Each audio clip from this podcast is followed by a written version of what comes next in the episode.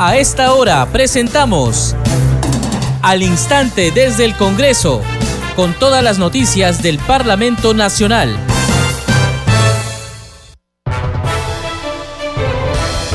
Amigos, ¿cómo están? Bienvenidos a Congreso Radio. Empezamos al instante desde el Congreso. Les acompaña en la conducción Perla Villanueva, en los controles Franco Roldán. A continuación, los titulares.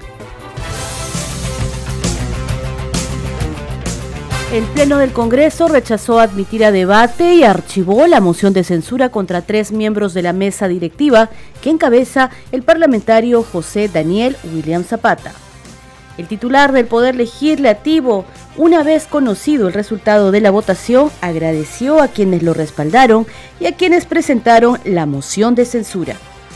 El Pleno del Congreso guardó un minuto de silencio por los soldados fallecidos en Ilave, en la región Puno. La bancada de Renovación Popular presentó la moción 5756 que propone interpelar al ministro de Defensa Jorge Chávez para que explique sobre los avances en el restablecimiento del orden público, entre otros temas. Y el Pleno del Congreso aprobó por amplia mayoría el dictamen del proyecto de ley que declara de interés nacional y necesidad pública el desarrollo de acciones y proyectos de corto y mediano plazo para atender la problemática del déficit y acceso a los recursos hídricos en el sector agrario. La representación nacional también acordó insistir en la autógrafa observada por el Poder Ejecutivo que busca reforzar las normas vigentes para proteger a la niñez y adolescentes sin cuidados parentales o en riesgo de perderlos.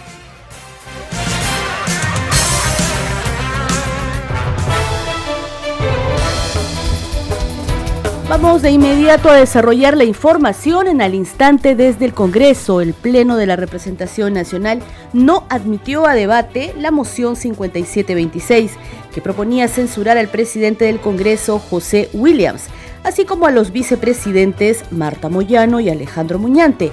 En consecuencia, esta moción pasó al archivo. La mayoría parlamentaria expresó su desacuerdo con la moción teniendo en cuenta de que la mesa directiva no toma decisiones en forma unilateral, sino con la junta de portavoces y con el voto de los legisladores durante el pleno. Vamos a escuchar a la segunda vicepresidenta Silvia Montesa, quien estuvo a cargo de conducir el procedimiento parlamentario, luego la votación en la que se rechazó esta moción y al titular del Poder Legislativo, José Williams, quien una vez conocido el resultado agradeció a quienes lo respaldaron y a quienes presentaron la moción de censura. Escuchemos. Han registrado 95 congresistas. El número de congresistas hábiles es 120. La mayoría es de 61 votos. Al voto. Señores. Votación cerrada.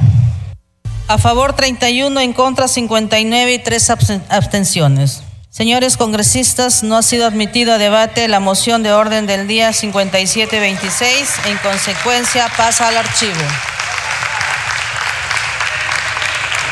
Invito al estrado al presidente del Congreso de la República, señor José William Zapata, para que resuma la conducción de la sesión a la primera vicepresidenta, la señora Marta Lupe Moyano, y al tercer vicepresidente del Congreso, señor Alejandro Muñante. Se suspende la sesión por breve término.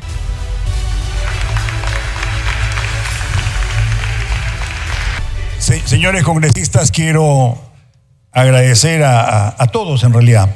Primero a quienes este, no se han adherido a la, moción de censura, les agradezco mucho por la confianza eh, y voy a, mantener las cosas en, el orden como debe ser y también a quienes votaron en contra, porque de cada cosa se, aprende, con toda certeza, de cada cosa se aprende, y tengo ya bastantes años como para no aprender y escuchar lo que se dice.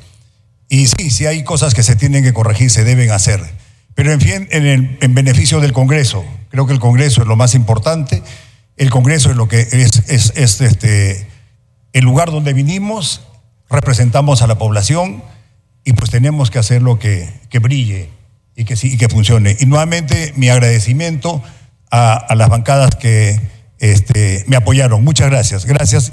Vamos a continuar con la sesión.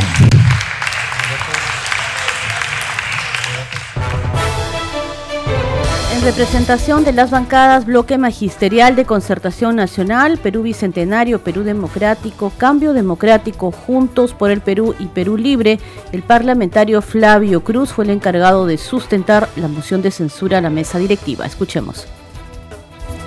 Hemos tenido un conjunto de sucesivos hechos que han ido desgastando a la mesa directiva, lamentablemente. Entre estos, por ejemplo, no poner a debate de admisión una serie de mociones, de proyectos, de iniciativas que se han ido presentando. De otro lado, el irregular y arbitrario procedimiento en el dictamen de mayoría de los proyectos 19, 1897.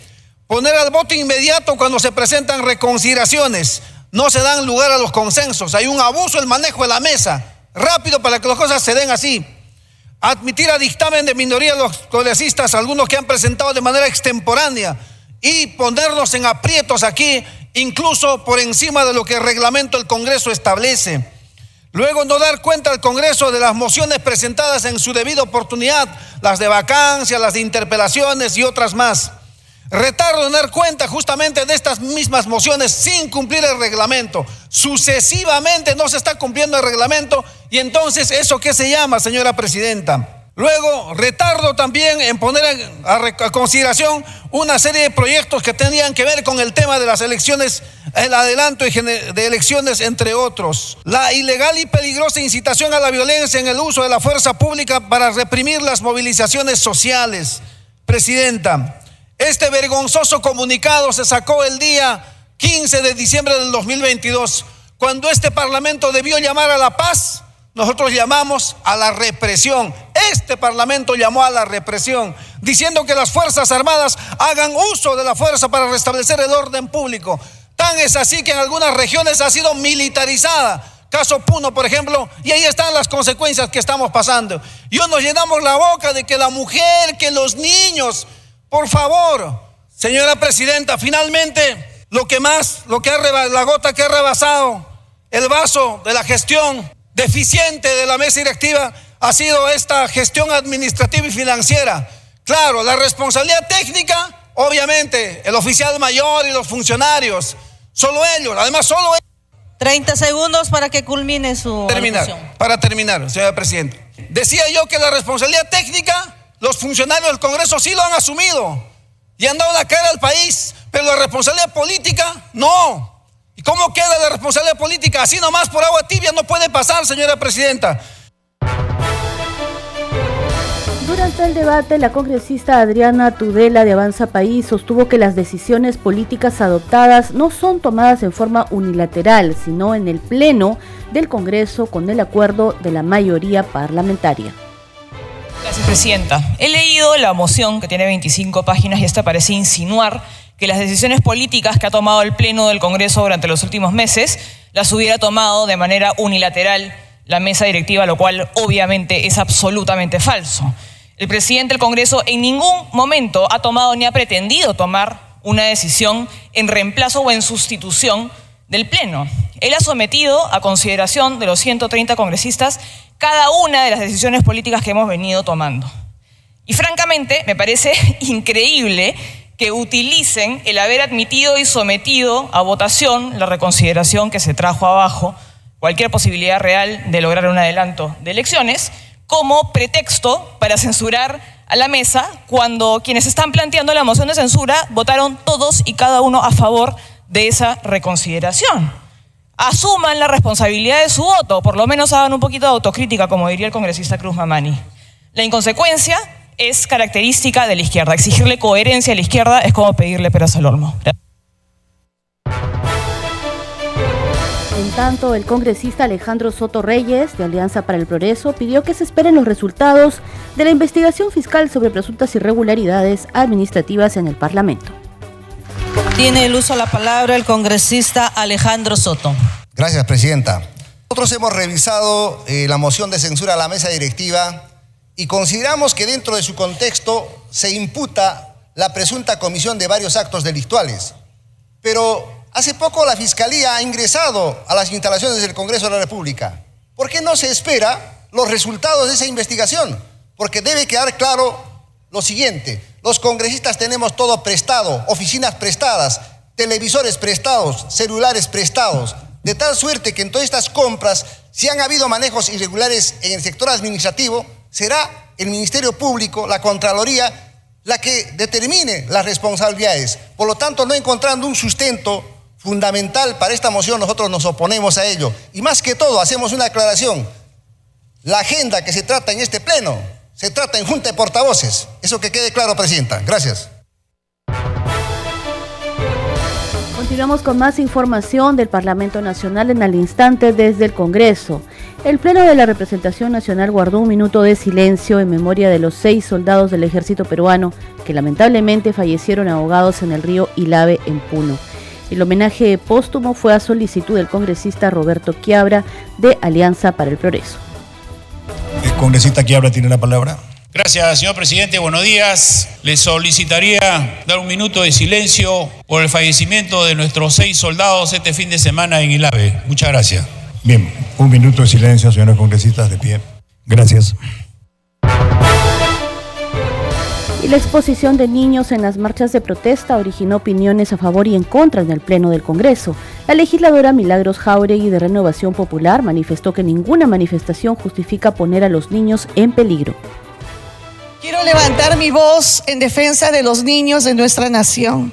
Creo que ninguna manifestación política o ninguna manifestación justifica el poner a los niños en peligro. Lo que hemos visto esta semana pasada ha sido atroz el tener a los niños en las espaldas y correr y exponerlos a enfrentarse a, las Fuerzas Armadas, infringiendo ya el orden establecido en nuestra ciudad, ha sido definitivamente un crimen. Los niños se asustan, los niños tienen miedo. Los niños lloran, los niños están para ser protegidos, nunca para ser usados. No existe ninguna justificación Nadie puede justificar el acto que fuimos todos testigos de poner a los niños en peligro de esa manera. Eso, señor presidente, es un crimen. Los niños deben de ser protegidos, no usados. Por su parte, la representante de Perú Libre, María Güero, sostuvo que la realidad de muchas mujeres peruanas es que para luchar por sus derechos tienen que marchar acompañadas de sus hijos. Aquí en el Congreso representamos a todos los sectores, a todos los tipos de madres, aquellas que nos, sí pues nos ha dolido parir nuestros hijos. Vengo yo de una comunidad campesina y para los que no conocen, ahí en las comunidades campesinas nosotros pues para ir a trabajar, para ir a, hacer todos nuestros quehaceres, cargamos a nuestras guaguas pues. Nosotros no tenemos nanis, no tenemos babysitters, no tenemos eh, empleadas, trabajadoras domésticas que cuiden a nuestros niños.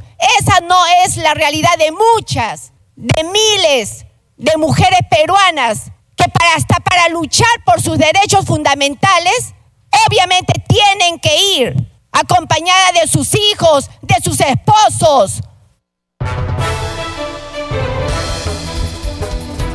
congresista de Acción Popular Edwin Martínez se mostró en contra de usar a los menores de edad en las manifestaciones. La ideología no debe estar por encima de la vida, aseveró. En una fecha tan convulsionada para el país, como te extraño, mamita linda. Madre leal, honesta, simple, sencilla, defensora de la vida de sus hijos. Mi madre jamás me hubiese expuesto a las calles, al tiroteo, al vandalismo, a las bombas lacrimógenas. Mi madre me hubiese tenido en casa, protegido.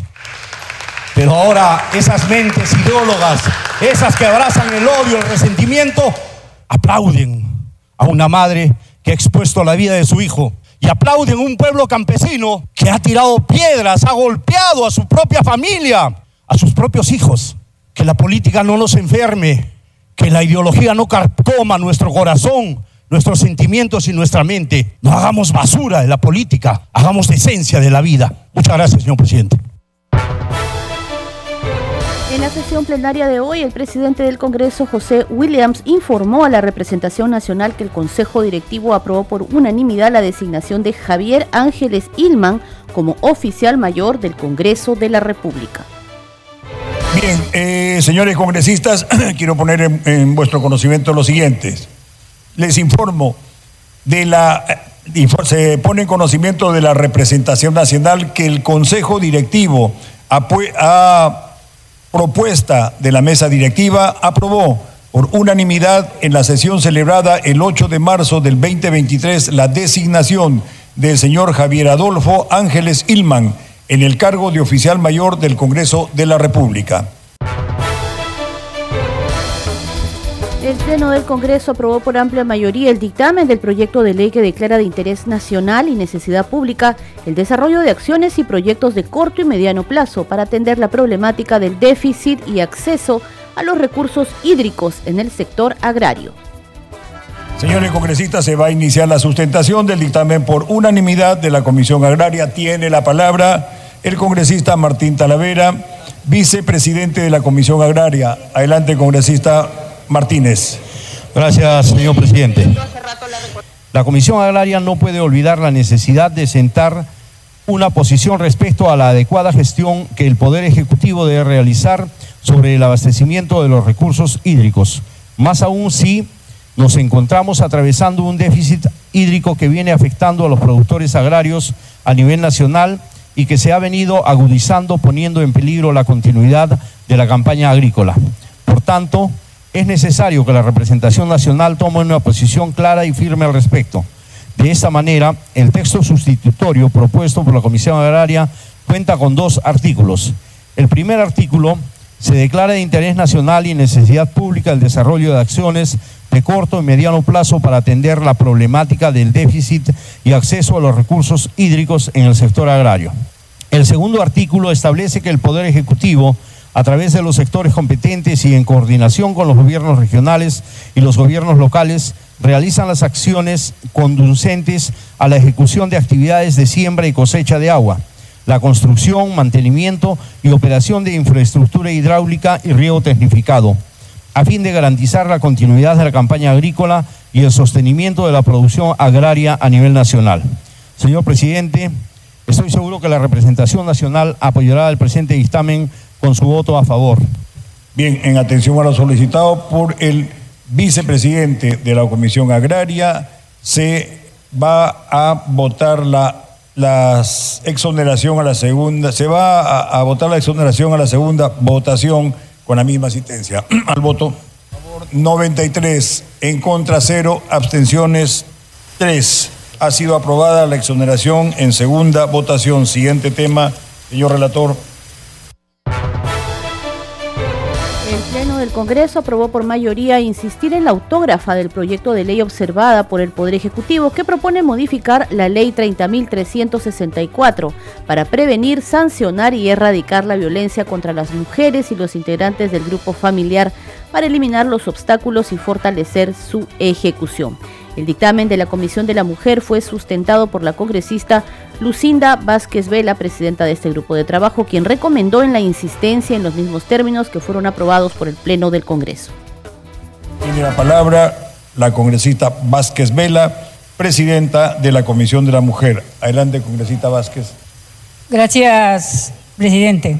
La autógrafa de ley tiene por objetivo reforzar las disposiciones contenidas en el decreto legislativo 1297, decreto legislativo para la protección de niñas, niños y adolescentes sin cuidados parentales o en riesgo de perderlas, priorizando el bienestar físico y mental de los menores de edad que se encuentran inmersos en una situación de riesgo o desprotección familiar en coordinación con el ente rector Ministerio de la Mujer y Poblaciones Vulnerables. La Comisión de Mujer y Familia ratifica su firme compromiso de luchar en defensa de la protección y respeto de los derechos de las niñas, niños y adolescentes, teniendo como fundamento principal el principio del interés superior del niño cada vez que se adopten decisiones que los tengan como destinatarios. Señores congresistas, invoco a votar, a apoyar con su voto la insistencia de esta autógrafa de ley que beneficiará a nuestros niños y niñas, adolescentes de nuestro país. Muchísimas gracias. Gracias, congresista. Finalizado el debate. Señores congresistas, se va a votar la insistencia. Votación cerrada. Han marcado a favor 95 congresistas a favor, 5 en contra, una abstención. Ha sido aprobada la insistencia en la autógrafa de ley observada por el presidente de la República que modifica el decreto legislativo 1297, decreto legislativo para la protección de niñas, niños y adolescentes sin cuidados parentales o en riesgo de perderlos. Señores congresistas, la aprobación de insistencias no requieren segunda votación. Siguiente tema, La representación nacional también aprobó modificar la ley para prevenir, sancionar y erradicar la violencia contra las mujeres y los integrantes del grupo familiar para eliminar obstáculos y fortalecer su ejecución. Se trata de una autógrafa que había sido observada por el Poder Ejecutivo. Vamos a escuchar también a la presidenta de la Comisión de la Mujer, la congresista Lucinda Vázquez. La propuesta legislativa aprobada contiene artículo único que modifica los artículos 15, 16, 22, 23A y 45 de la Ley 3364. Ley para prevenir, sancionar, erradicar la violencia contra las mujeres y los integrantes del grupo familiar, para eliminar obstáculos y fortalecer su ejecución y una disposición complementaria final. El artículo único modifica los artículos relacionados a la denuncia, al proceso especial, al objeto y tipos de medidas de protección, ejecución de la medida de protección y responsabilidades sectoriales. La disposición complementaria final señala que el Poder Ejecutivo adecua en el plazo de 30 días calendarios el reglamento de la ley 3364, aprobado por decreto supremo 009-2016 MIM, y el texto único ordenado de la ley aprobada por decreto supremo 004-2020 MIM. Por lo antes expuesto, la Comisión de Mujer y Familia ratifica su firme compromiso de luchar en defensa de la protección de los derechos de la mujer o los integrantes del grupo familiar y la defensa de su integridad física, moral y psicológica en el marco de la conmemoración por el Día Internacional de la Mujer. En la sesión del Pleno del Congreso también se aprobó el proyecto de ley que propone priorizar el trámite gratuito de la actualización del domicilio en el Documento Nacional de Identidad de la Población en situación de pobreza y pobreza extrema. Gracias, señor congresista. Reñor relator, de lectura lo solicitado. Ley que prioriza el trámite gratuito de la actualización del domicilio en el Documento Nacional de Identidad DNI de la población en situación de pobreza y pobreza extrema. Artículo 1. Objeto de la ley. La presente ley tiene por objeto establecer la prioridad del trámite gratuito de la actualización del domicilio en el Documento Nacional de Identidad DNI de la población en situación de pobreza y pobreza extrema, a fin de contribuir con el proceso de focalización regulado por la Ley 30.435, ley que crea el Sistema Nacional de Focalización SINAFO. Artículo 2. Atribuciones no afectadas. La presente ley no afecta la atribución del Registro Nacional de Identificación y Estado Civil RENIEC de determinar la gratuidad de sus procedimientos, ni las competencias del Ministerio de Desarrollo o Inclusión Social en el ámbito del Sistema Nacional de Focalización SINAFO. Artículo 3. Prioridad. Tienen prioridad para el trámite gratuito de actualización del domicilio en el Documento Nacional de Identidad DNI, de acuerdo con las normas vigentes, las personas clasificadas como pobre extremo y pobre en el sistema de focalización de hogares SISFO.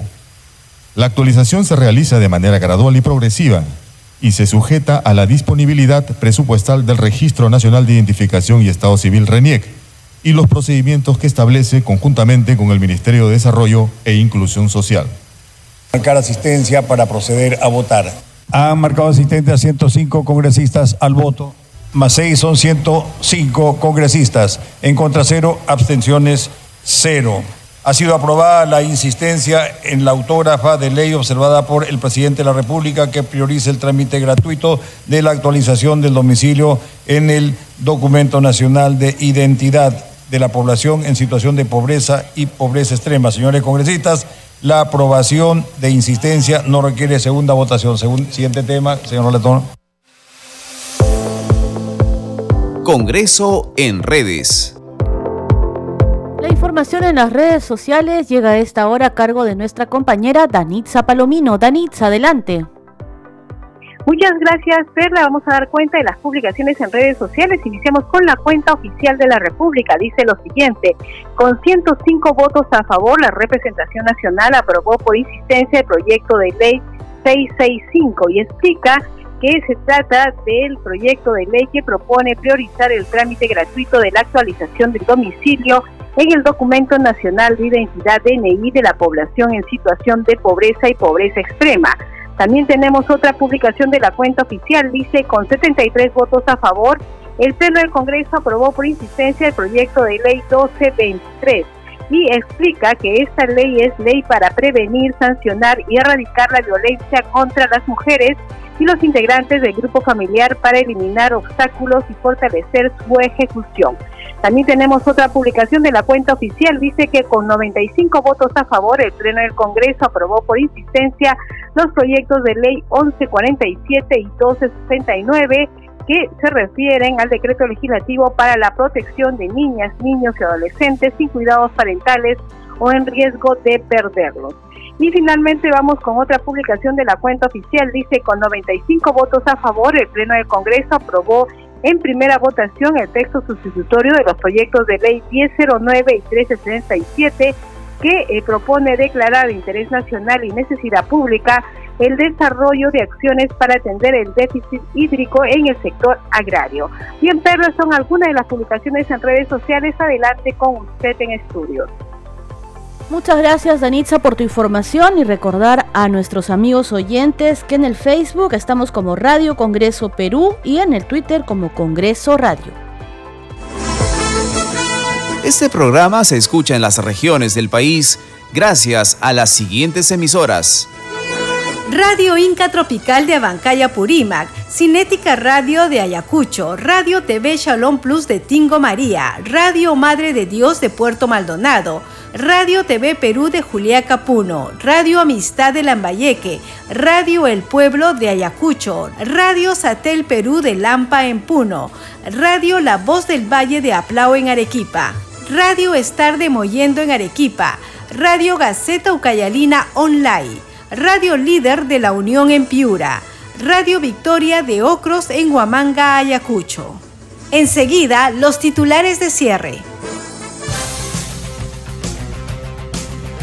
El Pleno del Congreso rechazó admitir a debate y activó la moción de censura contra tres miembros de la mesa directiva que encabeza el congresista José William Zapata.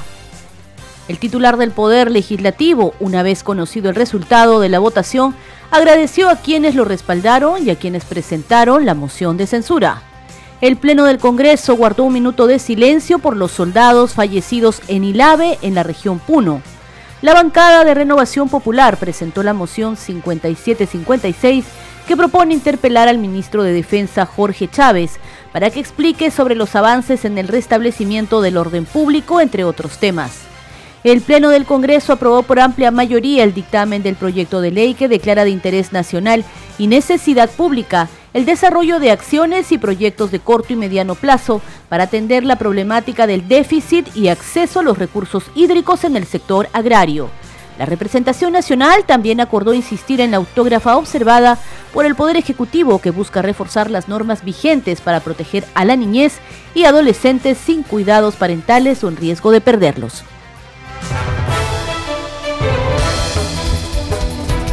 De esta manera llegamos a la parte final de Al Instante desde el Congreso. Somos Congreso Radio y un saludo especial a las radios que transmiten este programa, como son Radio Mariela de Canta en Lima, Radio Sónica de Ayacucho, Radio Luz y Sonido de Huánuco, Radio Capullana de Sullana en Piura, Radio Sabor Mix 89.9 FM de Quillo Yungay en Ancash, Radio Estéreo 1 de Jauja, Radio Continental de Sicuani en el Cusco.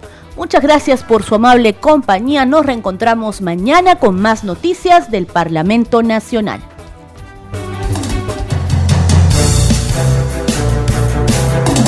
Hasta aquí, al instante desde el Congreso, con todas las noticias del Parlamento Nacional.